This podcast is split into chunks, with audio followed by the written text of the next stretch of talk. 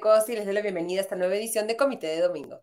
Hoy tenemos un programa en el que, en primer lugar, vamos a mirar a la región, específicamente a Ecuador, donde esta semana su presidente Guillermo Lazo anunció que haría uso de un instrumento constitucional denominada la muerte cruzada, que le permite al presidente de Ecuador en ciertas circunstancias cerrar o disolver la Asamblea Nacional, el Congreso ecuatoriano, y al mismo tiempo terminar anteladamente su... Eh, su gobierno, de tal manera que se van a realizar elecciones en Ecuador.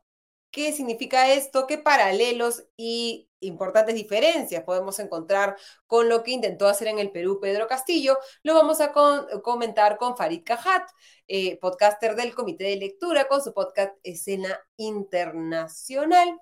Y luego vamos a, en el Comité de Comité, revisar las principales noticias en el ámbito local. Miraremos temas como la bastante preocupante y sorprendente elección del defensor del pueblo, José Gutiérrez, la decisión del Congreso de blindar a los cuatro congresistas denominados los niños y otros temas de coyuntura local. Sin más preámbulo, vamos a primero a agradecer a nuestro auspiciador Limana. En Limaná encontrarás comida deliciosa y natural elaborada con superfoods. Ven y disfruta de un ambiente único en el corazón de San Isidro. Limaná ofrece una amplia variedad de deliciosos platos con opciones keto, paleo, veganos y vegetarianos que estamos seguros te sorprenderán.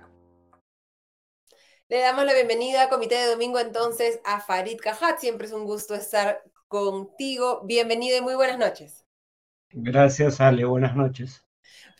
Todos pueden escuchar tu análisis sobre Ecuador en el podcast Escena Internacional esta semana, pero digamos con el privilegio de los días, ¿Cómo se ha vivido esta decisión del presidente ecuatoriano Guillermo Lazo de declarar este, la muerte cruzada, disolver la Asamblea Nacional, el Congreso ecuatoriano y al mismo tiempo terminar de manera antelada, anticipada su gobierno? Bueno, había quienes sostenían que esta decisión cuando menos violaba el espíritu de la norma constitucional. El argumento era el siguiente. Eh, no es que hay una real grave crisis política y conmoción interna, es simplemente que no tiene los votos para evitar su destitución y eh, anticipándose al hecho y tratando de sortear eh, la facultad constitucional de fiscalización que tiene el Congreso, disuelve la Asamblea Nacional. Siendo es un argumento que suena razonable, cuando uno lee el artículo pertinente de la Constitución, el, artículo es clarísimo, dice a criterio suyo, es decir, del presidente, puede disolver la Asamblea en, bajo tres circunstancias, en dos de las cuales no necesita la convalidación de su decisión por parte de la Corte Constitucional. Eh, la causal que invocó, eh, grave crisis política y conmoción interna, no requiere autorización de la Corte Constitucional, queda a criterio del presidente y ahora la propia Corte Constitucional ante, digamos, eh, recursos de inconstitucionalidad ha reiterado esa, esa interpretación, es decir, eh, el hecho está consumado y se va a nuevas elecciones en unos tres meses o tal vez un poco más. Esta es la primera vez que se utiliza este mecanismo desde su incorporación en la Constitución ecuatoriana que precisamente fue instalada en la Constitución durante el gobierno de Correa, que es quien muchos consideran que ha sido, eh, digamos, el titiritero detrás de este proceso de juicio político contra Guillermo Lazo en el Congreso, que buscaba y que parecía que estaba muy cerca de lograr su destitución. Eh, sí, eh, habría que recordar que en la década previa a la llegada al gobierno de Rafael Correa, Ecuador tuvo siete presidentes y ningún presidente elegido logró culminar su mandato.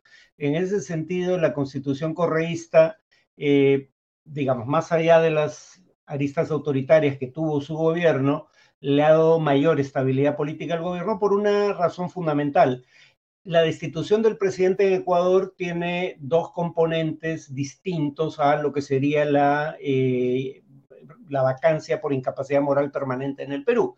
En primer lugar, no basta con tener los votos necesarios, hay que, eh, se requiere, mejor dicho, de una decisión de la eh, Corte Constitucional, el equivalente a nuestro Tribunal Constitucional, que diga que eh, se ha respetado el debido proceso y que hay motivos para suponer que las razones por las que se le quiere destituir son válidas.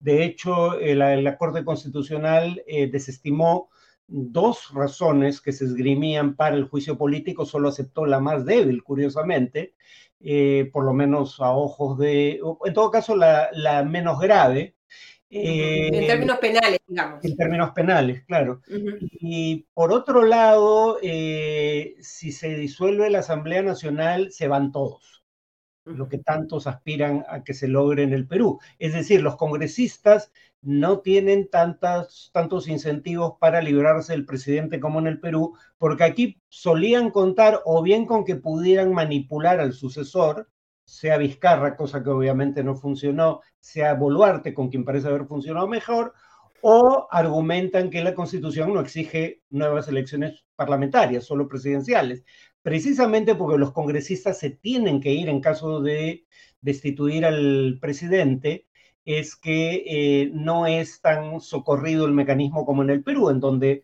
hemos tenido siete intentos de vacancia en siete años. Es decir, si, este, si, si la Asamblea Nacional hubiera conseguido los 92 votos, ¿ellos también se habrían tenido que ir?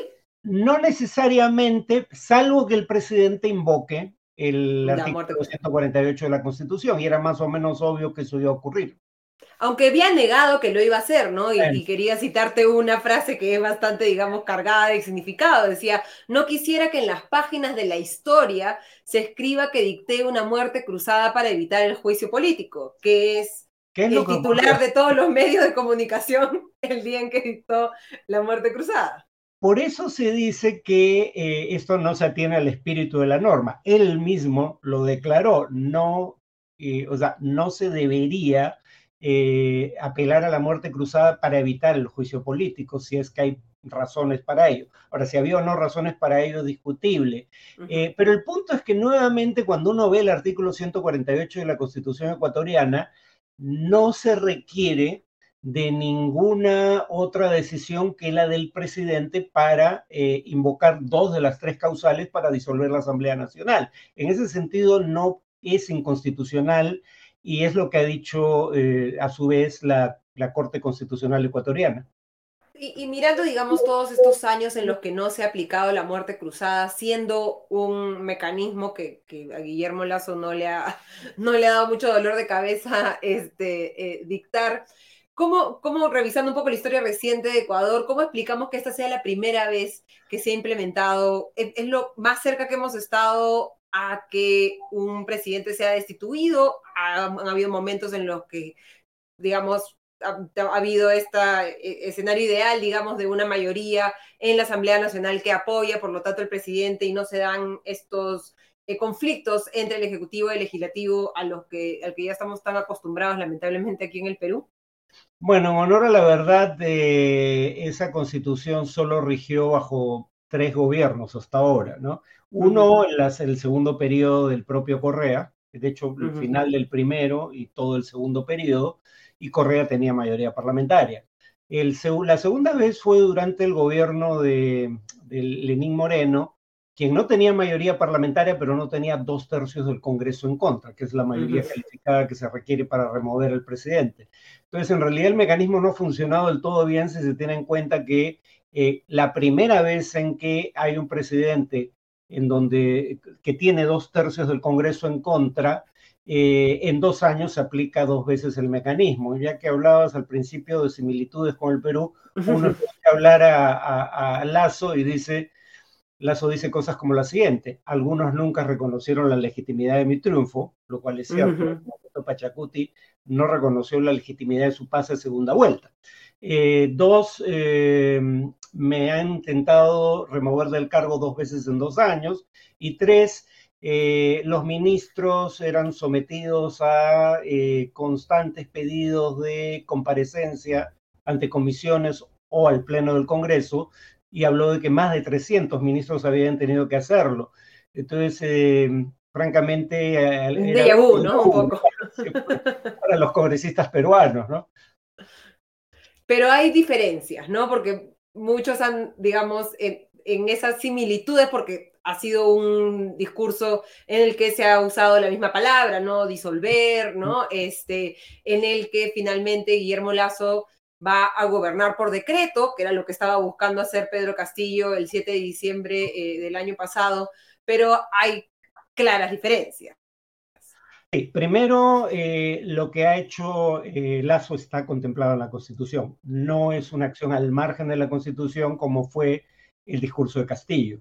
en segundo lugar, gobierna por decreto pero la Corte Constitucional, que sigue siendo independiente, Pedro Castillo, al igual que Fujimori, intentó intervenir al Tribunal Constitucional, la Corte Constitucional tiene que validar los decretos de urgencia que apruebe el presidente, o sea, no basta con la voluntad del presidente eh, para sacar adelante un proyecto. Y eh, tercero, a diferencia del Perú, hay elecciones eh, tanto para presidente como para Congreso en un plazo relativamente breve de tiempo que son max, tres meses, ¿no es cierto? Se ha hablado ya de, agosto, que pues, podría ser la fecha en la que el Consejo Electoral, no el presidente, convocaría la selección. Sí, eh, algunos creen que probablemente demore un poco más, pero, pero sí, y claro, ya eh, una muestra de que tal vez vaya a la reelección Lazo. Eh, su primer decreto es una reducción de impuestos a la renta eh, que beneficiaría a medio millón de ecuatorianos. Sonrío porque Lazo, si acaso, ha sido un halcón en materia fiscal. O sea, ha logrado, por ejemplo, superar la meta de eh, reducción del déficit fiscal que había establecido a inicio del año en 2022. Sin embargo, ahora lo primero que hace es reducir ingresos eh, fiscales Abrir el caño.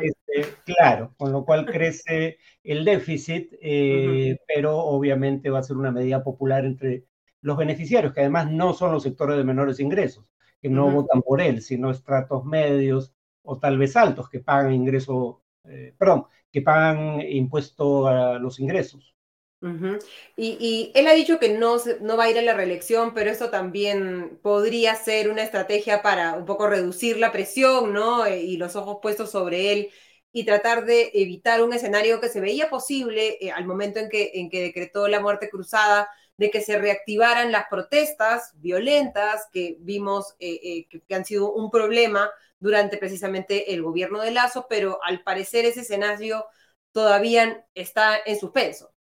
Bueno, en el Perú, cuando es depuesto eh, Pedro Castillo, eh, nadie sabía qué iba a pasar. Y, lo primero que dice Dina Boluarte ante el Congreso es que pensaba quedarse junto con el Congreso hasta 2026.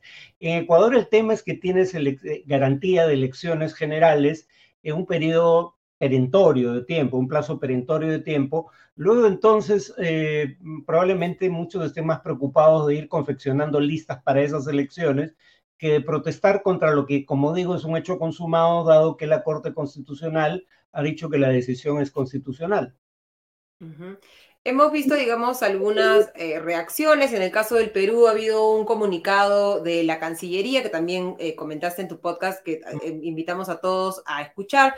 El gobierno de Perú reitera su respaldo al proceso democrático en la hermana República de Ecuador y hace votos para que las elecciones generales que resultarán de la decisión que ha adoptado el presidente Guillermo Lazo en ejercicio de sus facultades constitucionales permitan al pueblo ecuatoriano asegurar el mantenimiento de la gobernabilidad política y la paz social un poco qué te parece este comunicado del gobierno de Boluarte y cómo han reaccionado los otros eh, líderes de la región, un poco también en comparación con cómo eh, eh, suelen reaccionar con, o, cómo han reaccionado a una circunstancia, como decimos, digamos, similar, pero bastante diferente en el Perú.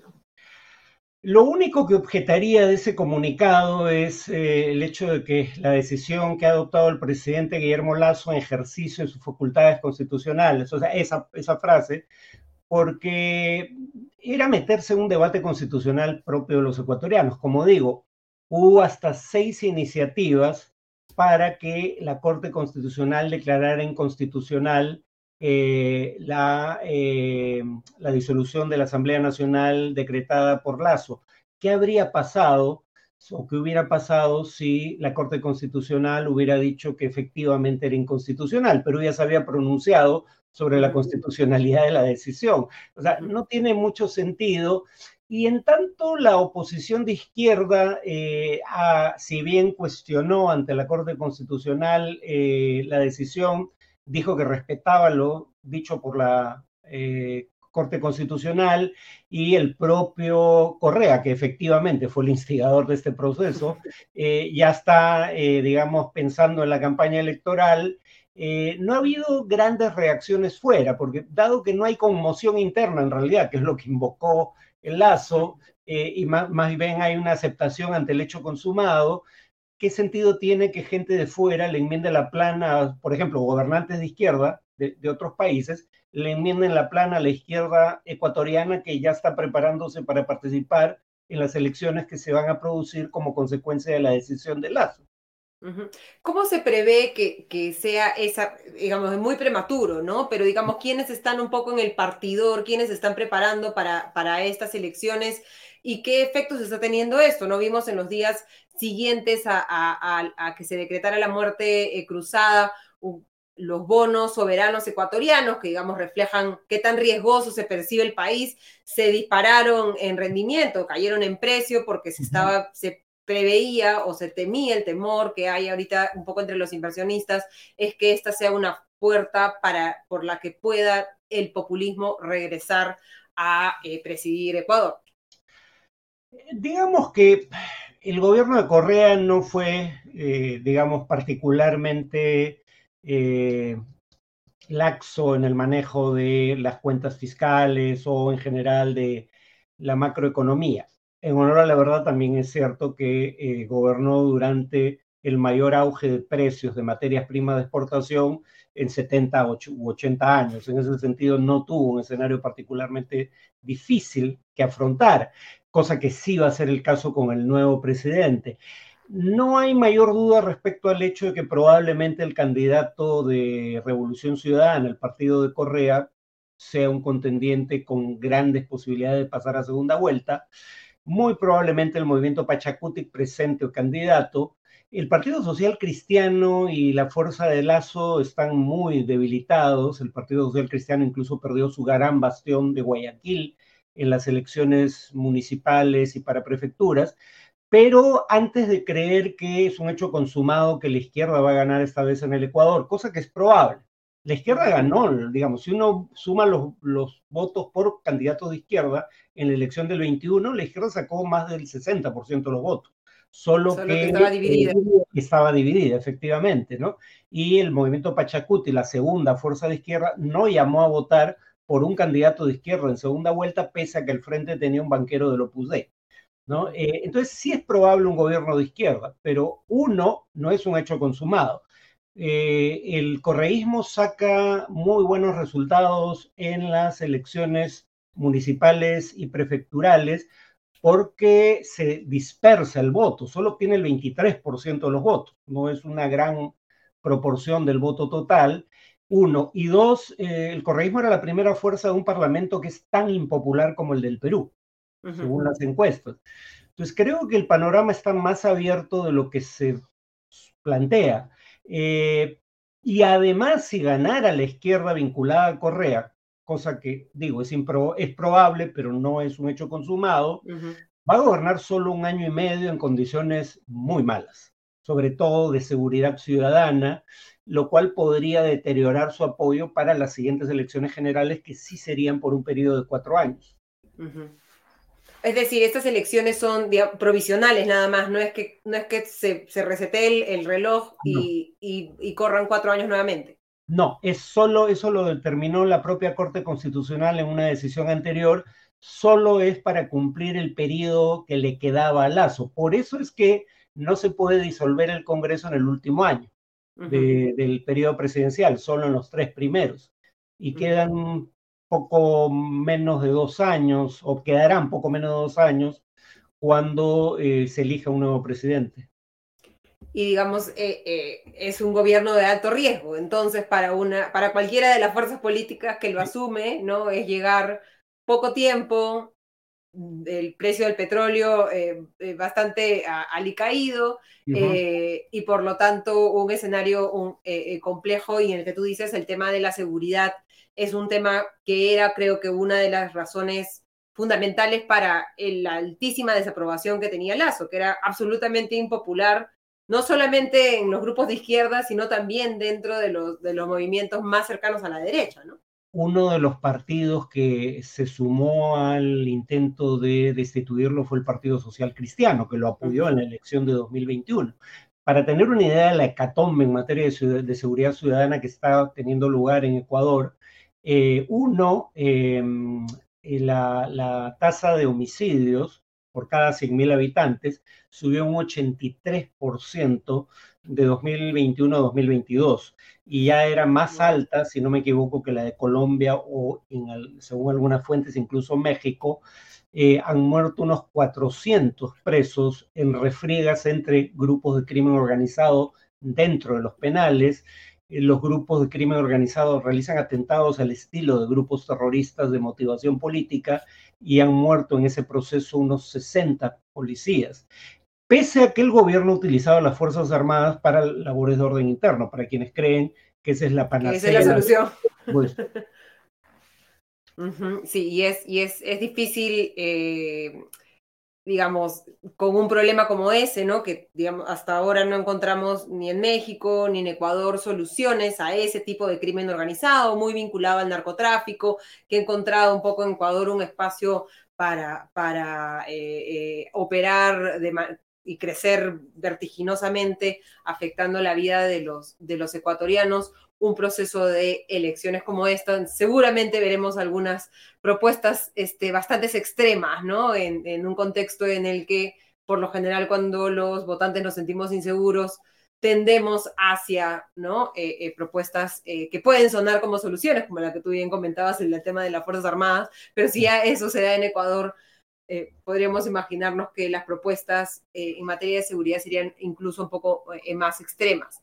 Y para ir terminando, Farid, ¿Qué te ha parecido esta reacción, la última reacción de la, de la canciller eh, Ana Gervasi a las declaraciones de Andrés Manuel López Obrador, que ya no sorprenden, digamos, sus, sus declaraciones, ni, mucho menos, ya estamos un poco acostumbrados, pero que siguen insistiendo en esta idea de que el gobierno de Dina Boluarte es, eh, no es constitucionalmente claro, que también creo que podría explicar el que se haya incluido ese tema de que ha parado en la Constitución, en el, comunicado de la Cancillería peruana, ¿no? Ha dicho que Boluarte es una usurpadora en el contexto este de que no quiere, no está dispuesto a entregarle al Perú la presidencia de la Alianza del Pacífico. A ver, la primera cuestión, yo la más obvia, es la primera vez que dijeron algo así, uno podía entender que fuera producto de la ignorancia. Y vaya que, vaya que la tienen ambos presidentes. Petro dijo en algún momento que él era el jefe del, lo equivalente a la fiscalía, al fiscal de la nación en Colombia, y tuvo que desdecirse. Pero cuando esto se repite de manera reiterada, queda claro que es deliberado, que la verdad en realidad es secundaria. Pero además, fíjate que no hay nuevas medidas, no hay, ya no, no hay, claro, el paso siguiente, de habiéndose retirado embajadores, es eh, la ruptura de relaciones, pero nadie quiere llegar a ese punto. Entonces, cuando esto se repite y además en el caso peruano empiezan a subir el tono y ya tenemos al, premier llamando caimanes del mismo pozo a, Petro y AMLO y la canciller también usando un tono poco diplomático, a mí me parece que esto más bien son decisiones de política interior, no de política exterior. Ya no hay nada fundamental en juego, no hay ninguna nueva decisión que tomar en política exterior. Lo que se quiere lograr es, eh, digamos, apelar al respaldo de, no de tu ciudadanía que no está tan interesada en el tema, sino de tu base política más estrecha. En el caso del gobierno, esto le da réditos frente a una mayoría conservadora en el Congreso que ya había declarado persona non grata al presidente eh, Petro de Colombia. Entonces, mientras acá el gobierno apela a sectores conservadores, que son sensibles frente a este tema, que ya aburre al resto de los peruanos. Lo mismo creo que ocurre sobre todo en México, donde el partido Morena, recordemos, creó en el Senado eh, un comité de solidaridad con Rusia en plena guerra de Ucrania. Entonces, digamos, a gente de ese corte, probablemente lo que dice López Obrador le agrade, pero no creo que esto apele a nadie más que una base muy estrecha en cada uno de estos países. sí, este, mandar esos mensajes a los que ya te están escuchando, pero no tratar de convencer a, nadie más, porque claramente esperemos ya, al menos los peruanos estemos un poco más convencidos de que efectivamente no fue una situación ideal, pero que la salida que se consiguió en el país es eh, constitucional. Ya popularidad de Dina Boluarte, eh, medidas correctas del gobierno, ya es otra discusión, ¿no? Pero la legitimidad de su presencia en la presidencia es innegable, ¿no? Y el hecho de que en este momento no tengamos en el horizonte una discusión de unas elecciones adelantadas, ni en el Ejecutivo ni en el Legislativo, que están mirando para otro lado y, quieren, y han querido olvidarse un poco del tema, eh, eh, es lo que está ahorita en, en, en agenda, o sea, no está en agenda en el mm. Perú. Veremos si en algún momento se pone en agenda porque en el Perú es imposible predecir cuál va a ser el tema de política de la próxima semana. Farid, te agradecemos muchísimo, como siempre, por habernos acompañado en esta edición de Comité de Domingo. Invitamos a todos a escuchar tu podcast Escena Internacional que pueden encontrar en la página web del comité, comité de lectura.p. Muchísimas gracias, Farid. De nada, un gusto, Ale. Hasta luego. Muy buenas noches, gracias. Y ahora vamos a invitar a Augusto Tausen y a Diego Salazar para el comité del comité, en el que vamos a revisar un poco las noticias de esta movida semana. ¿Cómo están, Augusto? Diego, muy buenas noches. Hola, hola, ¿cómo están? Hola, Ale, ¿qué tal? Bien, ¿Cómo están? Intentando ver Succession lo más pronto posible antes y, y tratando de estar fuera de las redes sociales para que no nos spoileen nada. ¿Tú todavía no ves, Diego? No, no, no, acabo de aterrizar. Eh, coyuntura local, ¿no? Defensor del pueblo, sin debate en el Pleno del Congreso, porque no se quisieron arriesgar ni siquiera a, debatir un minuto, eh, fue elegido Josué Gutiérrez Cóndor como defensor del pueblo.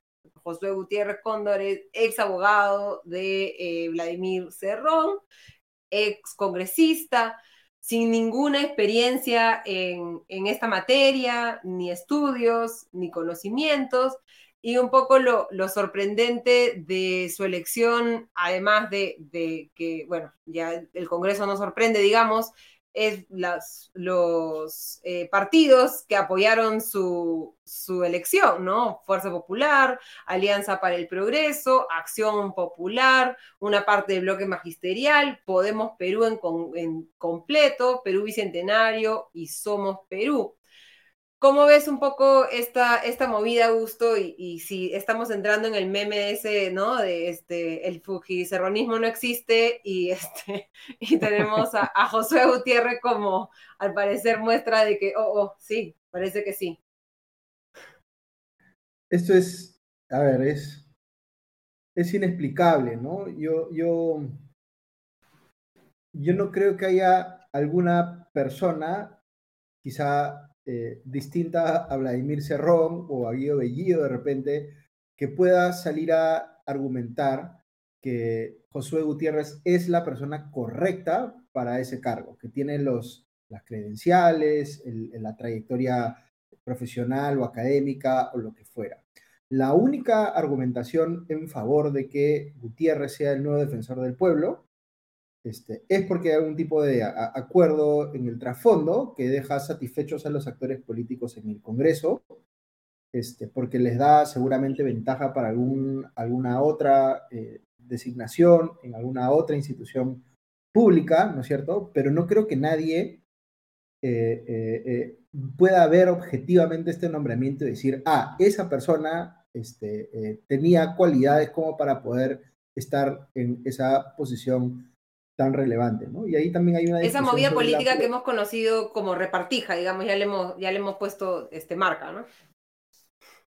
Sí, es, es bien curioso porque entre, entre algunos partidos políticos que han votado en favor de, de Gutiérrez, uno escucha en las explicaciones algo así como, eh, deben agradecernos porque hemos logrado finalmente cerrar este capítulo que se estaba alargando demasiado, ¿no es cierto? Tanto ha tardado la elección del defensor del pueblo y nosotros y gracias a nosotros es que ya finalmente hay un defensor del pueblo, ¿no? este, como si todos los demás tuviéramos que quedarnos satisfechos con que, digamos, eh, la respuesta a, esa, eh, a ese apuro que indudablemente existe sea poner a cualquier persona a cargo de una institución tan, tan importante. Este, lo que me llama un poco la atención es que quizá con un, con un poco de efecto retardado, eh, mucha gente que no le dio mucha importancia a este tema al inicio, ya luego ha entrado en razón y se ha dado cuenta de que esto es inadmisible, digamos, en un país democrático y que se precie de defender su institucionalidad, ¿no? Que en una, que una institución como la Defensoría del Pueblo se ponga una persona que no cumple bajo ningún supuesto, digamos, un estándar meritocrático mínimo para estar en esa posición. Y de independencia mínima, ¿no? sí, para ponerlo así, es un escándalo, es una, yo he dicho en un texto que saqué entre semanas, es una burla, es un insulto a la institucionalidad en el Perú, este, y habría que ponerlo un poco en esos términos, ¿no? Sí, y habría que recordar, digamos, la larga historia de, de la búsqueda del Congreso por nombrar al defensor del pueblo, una medida cautelar que lo suspendió y el Tribunal Constitucional que anuló esa medida cautelar en febrero y que ha permitido que el Congreso elija finalmente el defensor del pueblo con estos resultados catastróficos, ¿no? O sea, digamos, había sido una elección tan eh, eh, cuestionada, en la que habían tantas dudas, que al final digamos, un Congreso funcional ha debido hacer su trabajo incluso mejor para eh, evitar cualquier duda respecto a que estaban tratando de buscar a la persona más idónea para el cargo y se han ido directamente a las antípodas de esto, ¿no? Diego, ¿tú cómo lo, cómo lo ves? Como decías al inicio, ¿no? Esta, o sea, ya esta desfachatez, cuando llega este momento en el que el Congreso... A ver, lo que pasa, ¿sabes qué es? Es que, es que no es que esto sea increíble, ni que deba sorprendernos. Es a lo que estamos perfectamente acostumbrados. Y ya no solo con este Congreso, sino con congresos anteriores.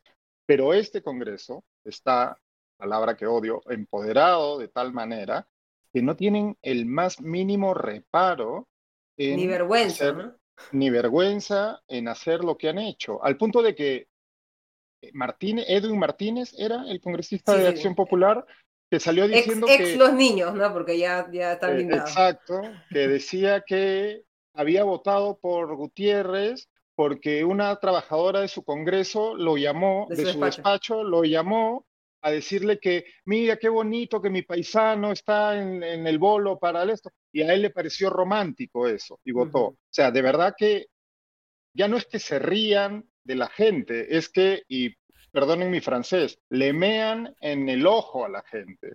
O sea, este Congreso es inadmisible y esto no es sino una más. Evidentemente, lo que va a seguir es la elección de miembros del Tribunal Constitucional, ¿no? Y ya sabemos lo que va a pasar. Entonces. Que es incluso más, más terrorífico, ¿no?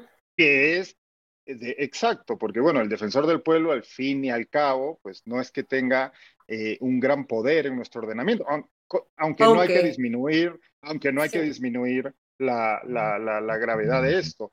Pero, ¿qué va a pasar cuando este mismo Congreso, que se dedica a hacer estos chanchullos y repartijas, elija al miembros del tribunal, a nuevos miembros del Tribunal Constitucional? O sea, y lo vamos a ver ahorita. La cuestión, yo creo que ya a estas alturas y pasado este interregno desde diciembre a esta parte, eh, las protestas, eh, los asesinatos de, de, manifestantes, esta suerte de calma chicha en la que hemos estado imbuidos en los últimos meses. La cuestión es ahora, ¿qué vamos a hacer? Porque lo que estamos viendo es un Congreso que está minando eh, pasito a pasito toda nuestra la poca institucionalidad que teníamos que, no era, que, era, que era bastante poca, ¿no? La, ya tenemos una democracia endeble y precaria y este Congreso lo que está haciendo es desarmándola. Y desarmándola, además, irse. O sea, es que nos van a dejar con esto. Claro, y si uno se pregunta, pero, pero ¿qué es lo que podrían estar buscando los partidos políticos? Uno no tiene más, más pista que mirar hacia uno de los, de los encargos del defensor del pueblo, que digamos, no es el que debería ser el más importante, pero que, que parece que es el, por el que eh, ha finalmente obtenido esta votación, que es que es el presidente de la comisión especial encargada de elegir a los integrantes de la Junta Nacional de Justicia. la Junta Sí, y la Junta Nacional de Justicia, a su vez, ¿no? Selecciona, nombra y sanciona a todos los jueces y fiscales de todos los niveles, al jefe de la OMPE y al jefe de la RENIER. Es decir, justicia y elección. Llevamos mucho tiempo diciendo de manera eh, de cierta forma metafórica, ¿no? No es una metáfora, pero decir que tenemos comportamientos mafiosos, ¿no? Que la política peruana está gobernada por mafiosos. Es que ya no es una metáfora.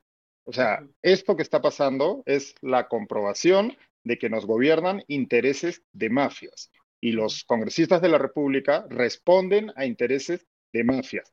¿Y qué es lo que quieren ahora? Como bien señalas, por un lado, controlar al árbitro, es decir, manejar las elecciones, ya, ya podemos perfectamente imaginar con qué intenciones, ¿no? Viendo su, viendo su track record, y por el otro lado, controlar la justicia del país. Y ya, ya pues ya con eso, pues ya eh, el, próximo ranking de Economist ya vamos a ver dónde vamos a aparecer, ¿no? Eh, como...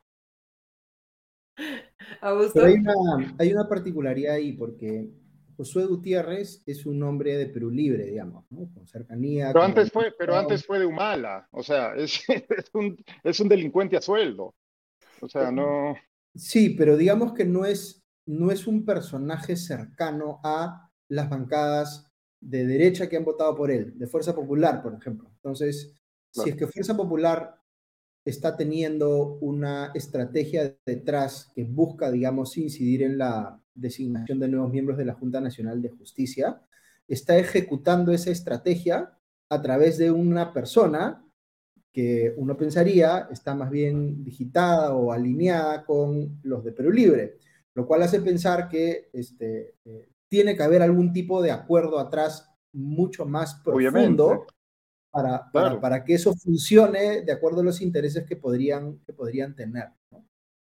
claro, es este, que es, una estructura, es que es una estructura mafiosa. O sea, no es, y aquí por supuesto no hay ninguna cuestión ideológica ni de programa ni nada que se le parezca. Esto es una estructura mafiosa, por supuesto, y hay un acuerdo para que este señor, una vez en el cargo, ejecute las decisiones que se han tomado cuenta. Obviamente, también eso es, ya es mucho asumir, porque todos sabemos que los operadores políticos en el Perú, de, ellos se puede esperar muchas cosas, pero nada parecido a la lealtad o a cumplir una promesa, ¿no? Ya, ya veremos de qué manera eso, eso, se les termina eh, estallando en la cara, pero está clarísimo que aquí ha habido un acuerdo, no hay ninguna duda al respecto. Lo que sí y esa falta, digamos, de vergüenza, esa desfachatez es la que, la que hace, en un contexto en el que hace... Son intocables, Ale. Pocos meses hemos tenido protestas fortísimas en el país, exigiendo no solo la salida de la presidenta de Boluarte, sino también el fin del Congreso. O sea, que no, y, nuevamente, siendo esto un proceso que ha sido tan criticado, tan cuestionado, tan polémico, que insistan o que incluso tenga esto, este proceso, un peor resultado que el que podría haber tenido el proceso de elección de defensor del pueblo que se, se suspendió por la medida cautelar. Como tú dices, Diego, no es increíble, pero ya, eh, eh, ya pero ofende. ninguna, pero es que no hay ninguna consecuencia. O sea, ¿qué, qué deterrent podrían tener? O sea, ¿qué, digamos que ya, digamos que alguien en la mesa de negociación o algún asesor le dice, oiga, congresista, igual se nos está pasando la mano, ¿no? Y ya, ¿qué va a pasar? O sea, ¿qué va a pasar? ¿Qué es lo que va a pasar? Ahí también hay que entender que, que, hay un proceso que ha ido como increyendo, digamos, donde han, han, ido ganando espacios desde el Congreso, digamos, de, de, de, de poner, digamos, gente que pudiesen más fácilmente controlar o que fuesen, quién sabe, agentes directos de algunas bancadas del Congreso, ¿no es cierto? En varias instituciones públicas. Eh, el caso de SUNEDU, por ejemplo. el, caso más preocupante para mí, en lo personal, es el del Tribunal Constitucional, porque el Tribunal Constitucional no solamente, la, digamos, tiene, eh, puede terminar definiendo cosas muy relevantes en, cualquier ejercicio, cada interpretación constitucional, ¿no es cierto?, en un proceso que pueda llegar ante él. Eh, y lo que, pasó lo que pasó ahí con el Tribunal Constitucional fue una irresponsabilidad enorme, porque el Congreso dejó que se vencieran seis cargos de, seis magistrados de los siete que tiene el Tribunal Constitucional y de un momento a otro hubo que cambiar a esos seis. Por tanto, lo que ocurrió es que se le dio un poder enorme a un Congreso para que elija seis de siete, ¿no es cierto?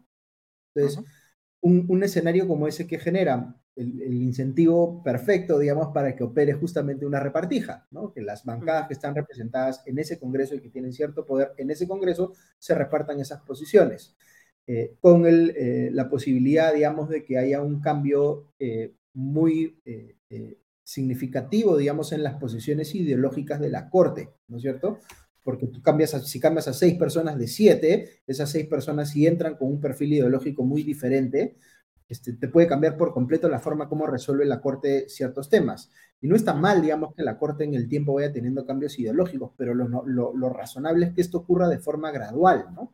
Por eso se cambia un juez, lo ideal sería que se cambie un juez a la vez, ¿no? Un magistrado a la vez, eh, y que cada, eh, digamos, este, evaluación de, nuevo magistrado sea súper rigurosa y que no tengamos que poner a quien haya que poner simplemente por cumplir esos seis puestos que estaban eh, vacantes, ¿no? Este, entonces, e, esto ha pasado con varias instituciones y yo creo que a medida que el Congreso ha ido viendo que puede hacer lo que quiere, poniendo a la gente que quiere en el Tribunal Constitucional y en su NEDO y en otras instituciones, simplemente ha, visto que, otras, eh, otros espacios donde podríamos incidir hay, bueno, Defensoría del Pueblo, hagamos lo mismo y han un poco ido por el mismo camino, ¿no?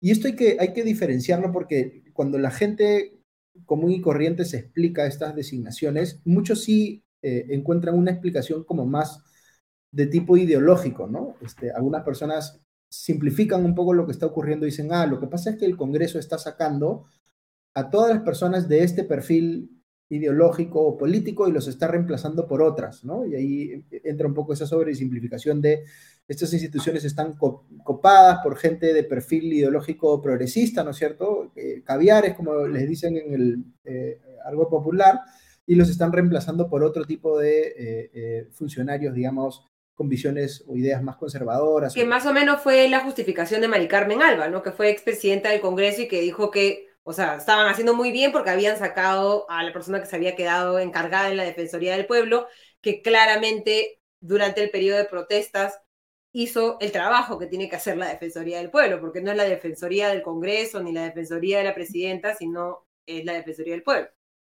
No es que esa explicación sea completamente falsa, tiene algo de verdad, pero oculta el hecho de que en realidad lo que se está definiendo aquí no es eh, incidencia ideológica, sino poder, ¿no? Están buscando controlar espacios de poder, ¿no? Y la explicación ideológica habilita que puedan hacer eso, ¿no?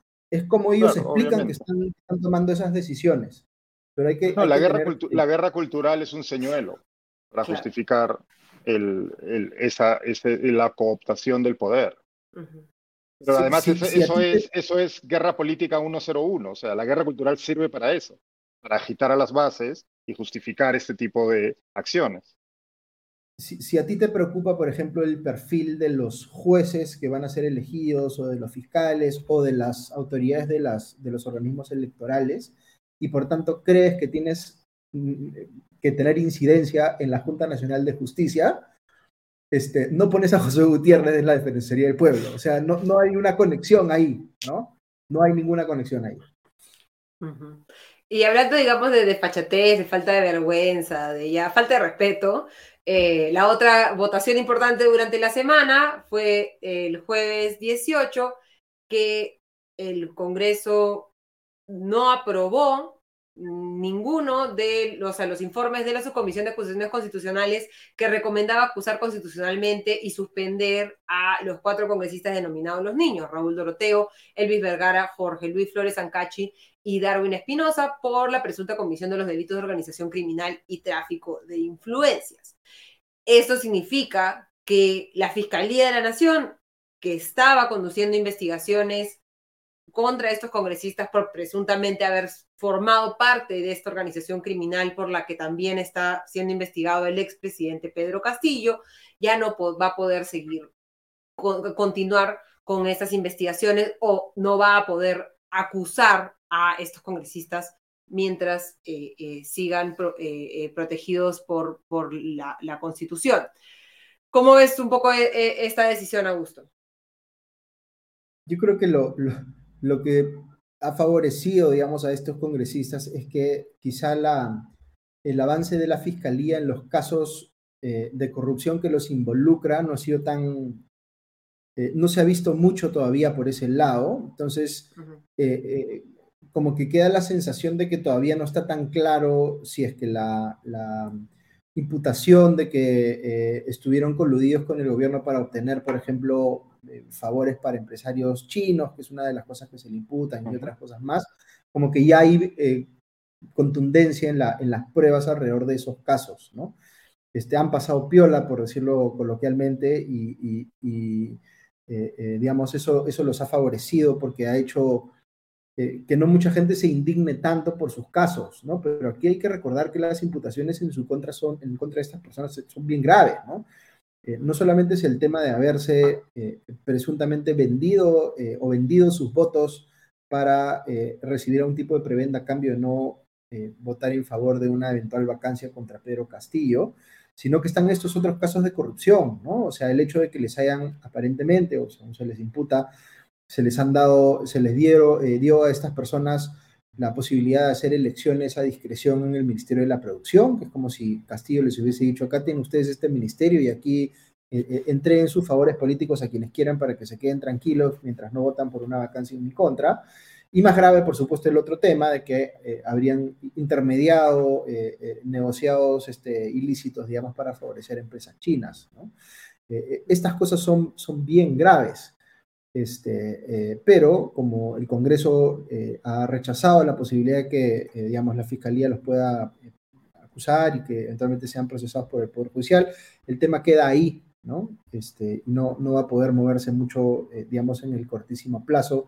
Y es como que ya ellos están jugando a que, a que la gente se olvide de sus casos y simplemente pase la página y se preocupe más de otros eh, peces gordos, digamos, este, de la política y, no tanto de, estos eh, involucrados en el caso de los niños, que además son un montón, ¿no? Entonces también es como, eh, no me acuerdo quién hacía, qué medio hacía el cálculo tiempo atrás, que en algún lado revisé el, número de congresistas que en uno u otro momento han sido sindicados al grupo de los niños en total. Son como, no sé, 12, 15, ¿no? O sea, estamos hablando... Puede ser una guardería, un patio de primaria, eso ya. O sea, si, si, si, todos estuviesen más o menos en un mismo nivel de responsabilidad en la comisión de algún ilícito, tendríamos que suspender pues al, al, 10% del Congreso, ¿no? Este, es, es una cosa increíble. Diego. Pues es que no sé qué decir, de verdad. O sea, no, este Congreso ya no, o sea, yo creo que es como el meme, ¿no? No esperaba nada de ti y aún así sigues decepcionándome, ¿no? Porque solo se necesitaban 52 votos, o sea, no era, no se necesitaba una votación abrumadora, se necesitaban 52 congresistas pero que lo que tenían que decir era, es importante que la fiscalía investigue y dilucide si efectivamente estos congresistas son parte de una organización criminal o no, pero en verdad no queremos saber, así que dejémoslo ahí nomás. No es la primera vez que ocurre con este Congreso y ha ocurrido en casos tan ridículos y, y, y extremos como el del congresista acusado de violación. Recordemos que ese, ese voto se tuvo que reconsiderar porque en principio se, se votó no suspenderlo. Y no es el único caso, ha ocurrido con otros casos. Entonces, o sea, la impunidad es la marca eh, de agua de este Congreso. Sí, yo, solamente para complementar, son, son 50 y pocos votos, pero restando a los miembros de la comisión permanente. Entonces, si consideras ese efecto, tampoco es tan baja, ¿no? O sea, sí es, es complicado alcanzar esa cantidad de votos, pero debería ser absolutamente, eh, eh, digamos, este, esperable que los alcancen, visto los hechos por los cuales se les está denunciando, ¿no?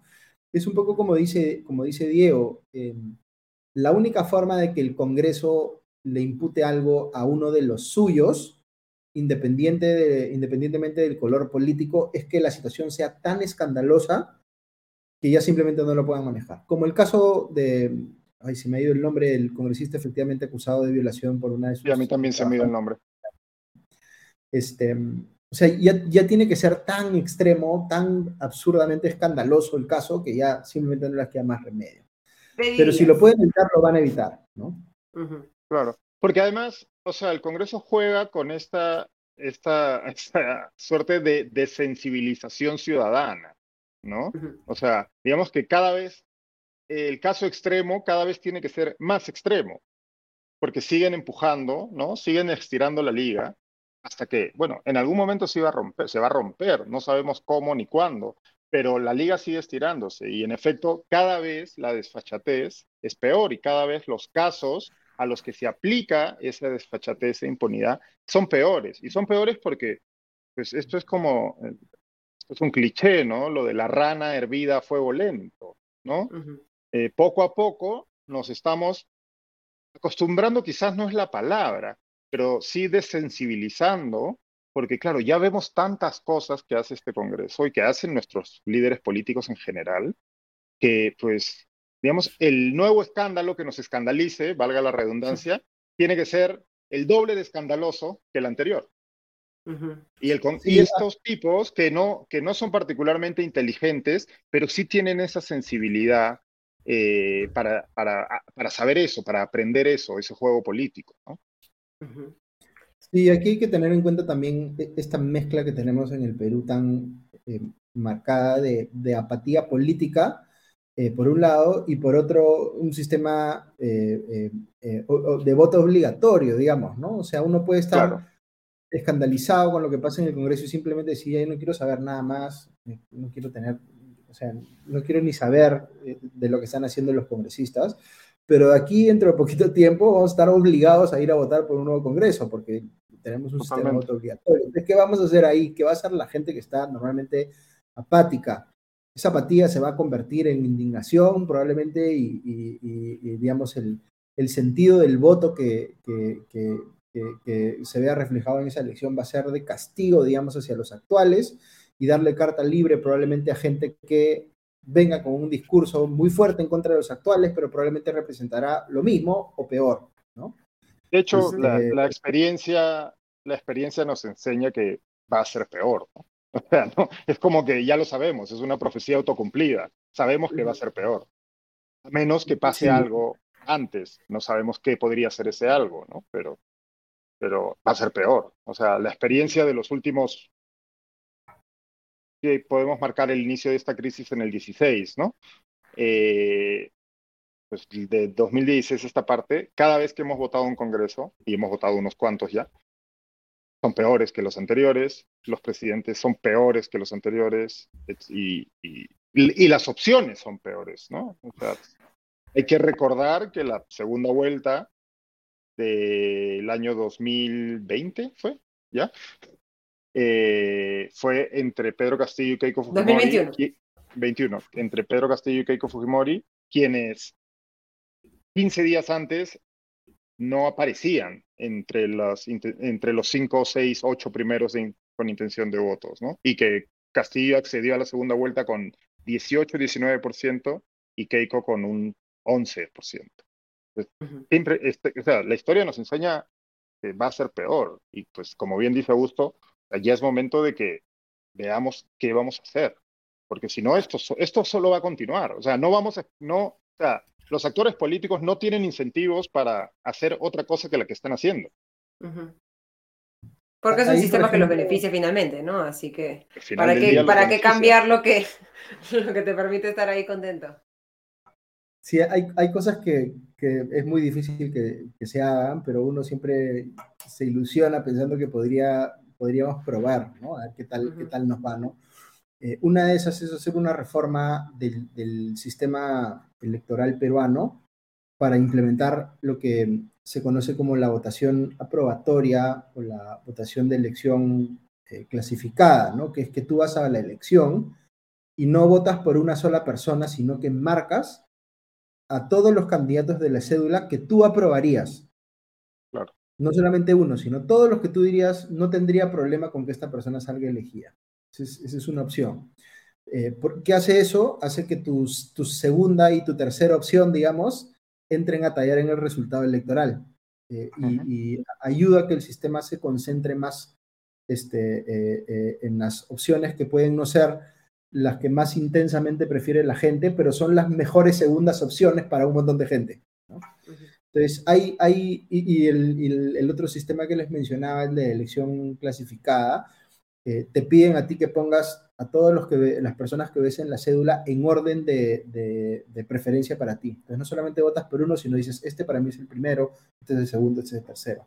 Entonces, este tipo de sistemas ayudan a que la gente manifieste más de una preferencia y que, y que, y que al manifestar esa segunda o tercera preferencia este, le vayan dando chances a los que de repente no son la primera preferencia de muchos, pero sí la segunda o la tercera de bastante gente. Entonces, este tipo de cositas eh, creo que valdría la pena conversarlas, aunque por supuesto no estamos ciertamente en un escenario donde sea fácil hacer reformas políticas, ni mucho menos, ¿no? Porque como siempre Aunque se supone que esa era la justificación para no convocar elecciones este año, ¿no? Porque estábamos, teníamos que tener tiempo para hacer la reforma política que está pero metida en un cajón al fondo detrás de las medias ahorita, ¿no? Claro, es que van a ser las reformas políticas que, que favorezcan al, a los intereses de los actuales políticos en el poder, ¿no? Por ejemplo, si pueden implementar, si, si les va a ser imposible eh, eh, reformar el tema de la prohibición de la reelección parlamentaria. Van a, van a tratar de aprobar eh, bicameralidad como una suerte de alternativa a eso, ¿no? O sea, si no vamos a poder reelegirnos, pensarán los congresistas, eh, creemos un Senado y al menos ahí tenemos la chance de salir elegidos en ese otro lado, ¿no? yo, dicho ese paso, este, estoy de acuerdo con ambas cosas, con que se reinstaure la reelección parlamentaria y con que, con que se reinstaure la bicameralidad, ¿no? Pero no por los intereses individuales de los congresistas, sino porque son dos reformas buenas que deberíamos hacer, ¿no? Pero como esas hay varias otras más que por supuesto no, no van a considerar porque sí le generan costos inmediatos a los políticos actualmente en el poder, ¿no? Claro, y una reforma que muchos creen que, que, se necesita hacer, pero que el Congreso parece que la quiere hacer simplemente por un proyecto de ley, una ley común, digamos, ordinaria, es llenar este vacío de nuestra Constitución, que creo que cuando le, la escribieron no pensaron en que íbamos a tener esta situación eh, en la que tienes a, un solo presidente sin ningún vicepresidente, ¿no? Calculo que cuando dijeron un vicepresidente, un presidente y dos vicepresidentes, cuáles son las chances de que se quede uno de ellos solito, ya nos ha pasado dos veces, y nuestra constitución señala que se le encarga el despacho presidencial al vicepresidente y ahí el presidente puede salir del país. Dina Boluarte no puede salir del país porque no tiene a quien dejarle encargado el, el despacho presidencial y se está tratando de hacer a través de un proyecto de ley que ha sido aprobado literalmente en tiempo récord, tres días, el dictamen de la Comisión de Constitución que preside Fuerza Popular a través de Hernando Guerra García, y un proyecto de ley que ha tenido el apoyo público de Keiko Fujimori, ¿no? Que ha señalado, en, digamos, defendiendo al gobierno frente a, Andrés Manuel López Obrador y Gustavo Petro. Voy a leer un poco sus tweets. Si tengo que decidir entre apoyar a López Obrador y Petro o a Dina Boluarte, respaldo decididamente a quien ha llegado a la presidencia en forma legal y constitucional.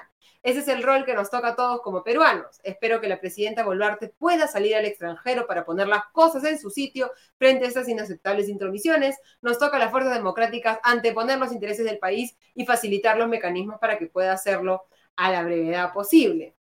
¿Cómo lees un poco a gusto esta declaración de Keiko Fujimori, en la que además al parecer está reconociendo que la, el Perú Libre, Pedro Castillo y Dina Boluarte llegaron al gobierno de manera eh, legal y constitucional, luego de que se insistió tanto en esa narrativa del fraude, ¿no? Sí, bueno, ya, ya, ya hemos conversado largo sobre, digamos, lo absurdo que es hasta el día de hoy estar eh, jalando esta discusión de, de, de, si hubo o no fraude en la elección presidencial cuando no había ningún sustento probatorio en ese sentido, en fin, ya para no entrar de nuevo en esa discusión que, la hemos abordado largamente, digamos, este, pero aquí claramente lo que está haciendo Keiko Fujimori es, está posicionándose políticamente como rival de eh, Petro y AMLO y etcétera, ¿no es cierto? Entonces ella está juzgando políticamente que más más le conviene asumir esa posición, aun cuando en parte se le vea como aliada del gobierno, que además es algo que mucha gente ya eh, por sentado. sospecha, digamos, porque finalmente son las bancadas de eh, ex opositoras de Castillo las que hoy, eh, en teoría o por lo pronto, respaldan al gobierno de Boluarte en el Congreso, digamos. Entonces, em, quizá lo llamativo es que haya salido a decirlo de manera tan, tan abierta cuando quizá estaba ya un poco más eh, distanciada del, día a día de la política. Este, pero no, no me sorprende mucho, digamos, eh, que haya asumido una, posición de, ese tipo, ¿no?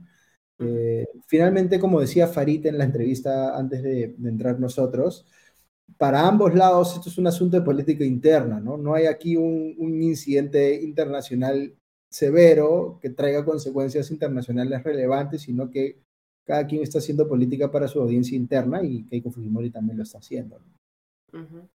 Diego.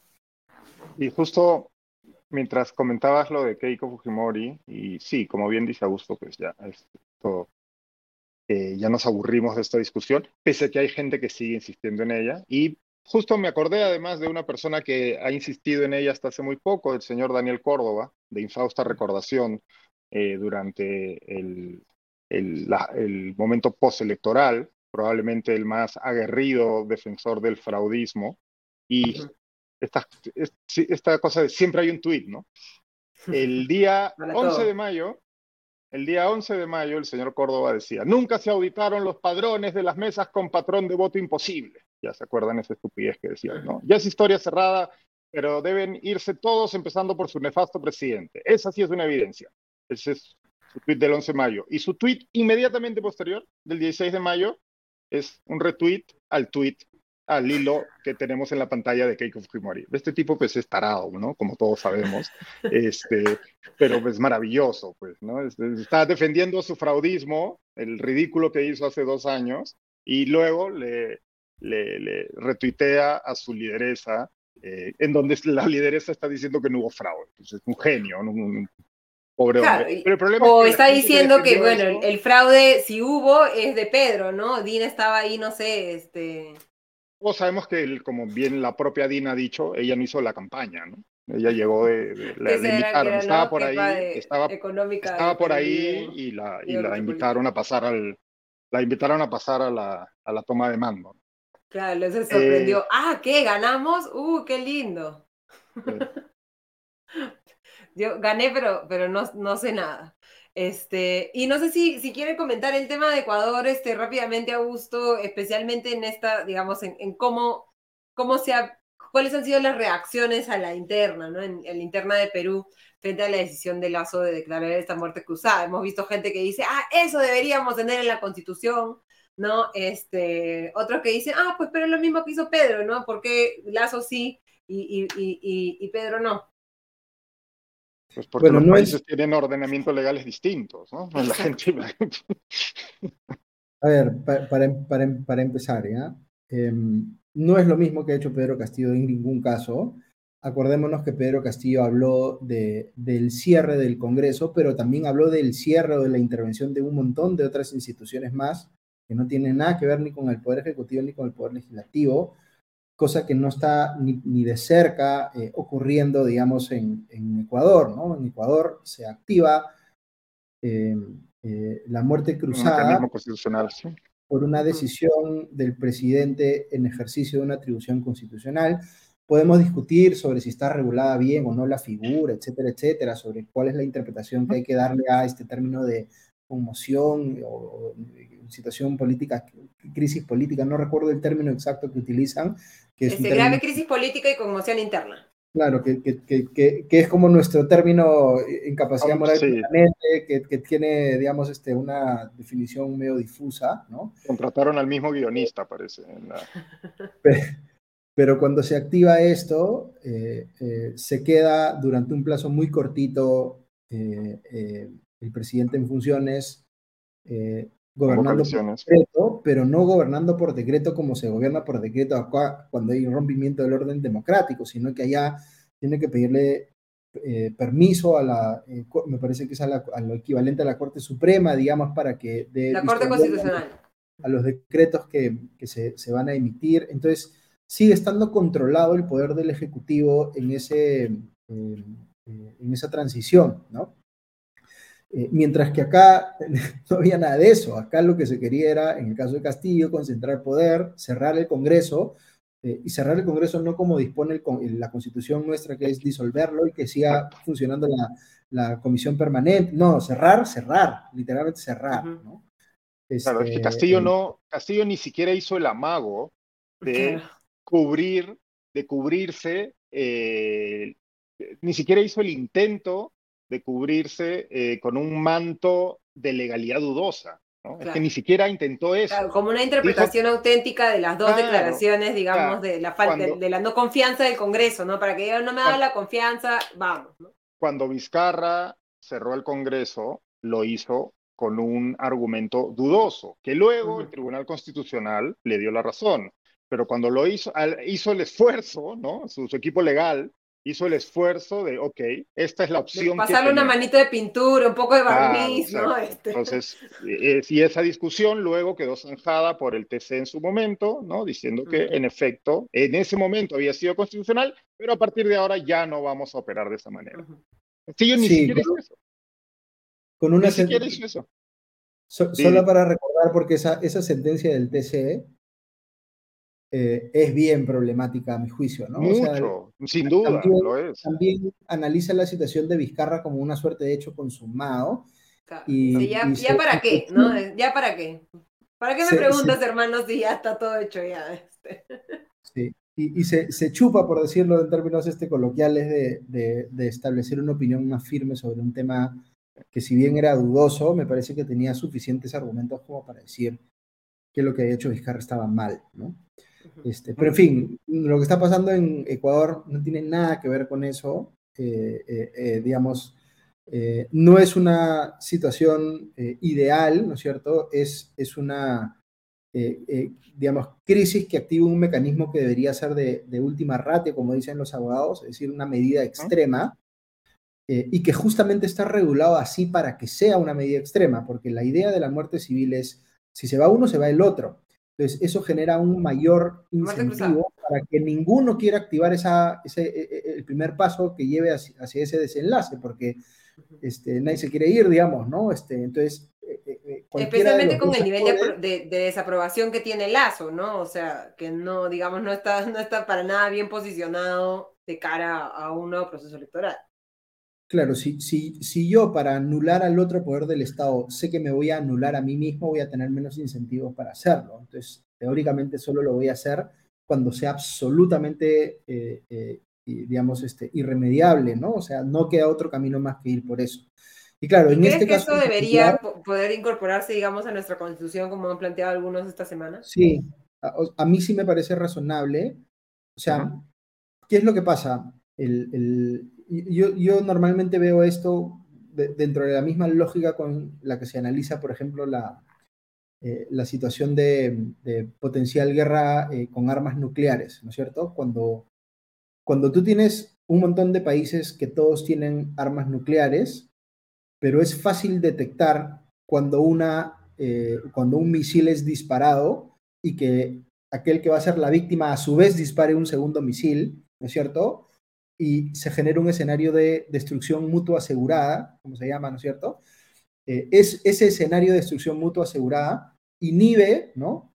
Que cualquiera de las partes dispare el primer misil, porque si tú disparas el primer misil, sabes que te van a disparar a ti y todos nos vamos a destruir juntos, ¿no es cierto? Entonces, por eso los internacionalistas, algunos al menos, eh, eh, se refieren a las armas nucleares como una forma de disuadir una guerra, no, no incentivarla, sino disuadirla.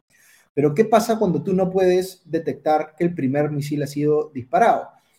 Te puede caer en cualquier momento y te destruye, ¿no es cierto? Entonces, si un país tiene la capacidad de lanzar un misil y destruir a otro país antes de que ese otro país tenga capacidad de reaccionar, pues lo va a hacer, porque tiene una ventaja estratégica en ese sentido. Y eso es un poco lo que pasa aquí cuando se enfrentan estas dos medidas de la vacancia presidencial y la disolución del Congreso. Lo que están pensando las partes es ¿cómo hago yo para tener una victoria total? Si yo disparo el primer misil, ¿qué, capacidad tiene el otro lado de reaccionar antes de que mi misil lo destruya completamente? Entonces, si el Congreso, si el Congreso ve que tiene la capacidad de vacar al presidente porque tiene los votos, lo va a hacer sabiendo que el presidente no va a poder disolver el Congreso porque la vacancia es un proceso que en teoría podría ser muy cortito, ¿no? Este, y, y viceversa. Entonces, sí creo que tener este elemento de decir, ok, tú quieres ir por la vacancia, ok, si quieres ir por la vacancia, anda por la vacancia, pero considera que esto va a tener como consecuencia que tú también te autodestruyas. y, y, y, en sentido inverso también para el, para el eh, digamos, si se quiere ir por la disolución del Congreso desde el Ejecutivo. Entonces, no me parece una mala idea, me parece bien, porque en general yo tengo una posición contraria al abuso que se hace de estas figuras, de la vacancia y de la disolución del Congreso, que hoy las vemos como si fuesen elementos comunes y corrientes de la política cuando deberían ser cosas absolutamente eh, excepcionales. ¿no? Entonces, Pero así estamos de traumados, así estamos de, mal acostumbrados. Que, que, las desincentive este, eh, me parece razonable. ¿no? Y claro, esto siempre es difícil de decir, ¿no? Porque también es, me parece que es entendible la posición que puede tener una persona que dice, oye, pero hemos tenido presidentes donde sí se justificaba que sean vacados por las cosas que han hecho. Entonces, eh, digamos, e, e, ese argumento me parece que es válido también. Entonces, de repente lo que hay que hacer ahí es regular mejor la función o el, el, mecanismo de la vacancia o sustituirlo por un mecanismo más tipo de destitución o impeachment como los que hay en otros juicio político, claro. Claro, un juicio político en el que sí tengas que probar los cargos y no que simplemente sea la fuerza de los votos, ¿no? En el caso, como conversábamos con Farid, en el caso de esta muerte cruzada, el presidente de Ecuador tiene la potestad constitucional de, a su criterio, decidir si existe una crisis política y grave conmoción interna y ni el Tribunal Constitucional ecuatoriano, que es la Corte Constitucional, ni ningún otro tribunal le puede enmendar la plata al, presidente. Pero si tú vas a utilizar tu subjetividad para tomar esta decisión, que es lo que sucede en el caso de la vacancia eh, presidencial del Congreso, que es una decisión simplemente de la fuerza de los votos, entonces debería haber un costo político por tomar una decisión que no puede, digamos, ser contrastada por nadie más, ¿no? Ese es un mejor escenario, pero tampoco soluciona, eh, soluciona las cosas, porque en, la política peruana es como que transitamos entre dos, dos equilibrios eh, o dos situaciones que son más eh, probables, ¿no? una es que estemos en una suerte de, de equilibrio precario de coexistencia, donde los actores políticos se pelean para las cámaras, pero en realidad están cómodos viviendo unos con los otros y por tanto prefieren quedarse todos, ¿no es cierto? Este, aunque se tengan que perdonar sus cosas entre ellos, que es un poco lo que, lo que hemos tenido eh, em, durante el gobierno de, Castillo, por ejemplo, al inicio, ¿no es cierto? Eh, pero luego tenemos otra, eh, otro escenario que es el de rápido escalamiento, ¿no? Cuando hay algo que rompe ese equilibrio, y, nos pasamos al otro extremo, que es escalamiento, escalamiento, a ver quién termina destruyendo al otro lado, ¿no? Entonces, pasamos de la coexistencia a la, a la, búsqueda de la destrucción o de la anulación del otro poder del Estado, ¿no? Y, eh, lamentablemente ese es un problema eh, estructural que tiene nuestra política desatado un poco por las experiencias que hemos tenido en los últimos años, que no tiene una solución fácil. O sea, hay, hay reformas que se pueden hacer, para tratar de desincentivar ese escalamiento del conflicto, como el tema de la muerte cruzada. Este, pero, pero, se me hace... el problema es más grande que eso. el problema más grande que eso. Diego. Hay, que pensar que los, que los actores que tenemos no son actores que... Eh, eh, racionales, digamos, en el sentido de, no, no son actores que quieran preservar el sistema como tal, sino que... Ni que actúen de buena fe, pues, ¿no? Lo están utilizando mientras les sirve y cuando tengan que desnaturalizarlo para defender sus intereses individuales lo van a desnaturalizar. claro, eso pensaba, ¿no? Tenemos, o sea, alguien a quien su sano juicio le encargaría una reforma constitucional de calado a este Congreso. No, pues no. O, o, o, o que sea propuesta de o al anterior, o al anterior, o al anterior. Entonces, Estamos, Ni al futuro de repente tampoco. Estamos en un cash 22, ¿no?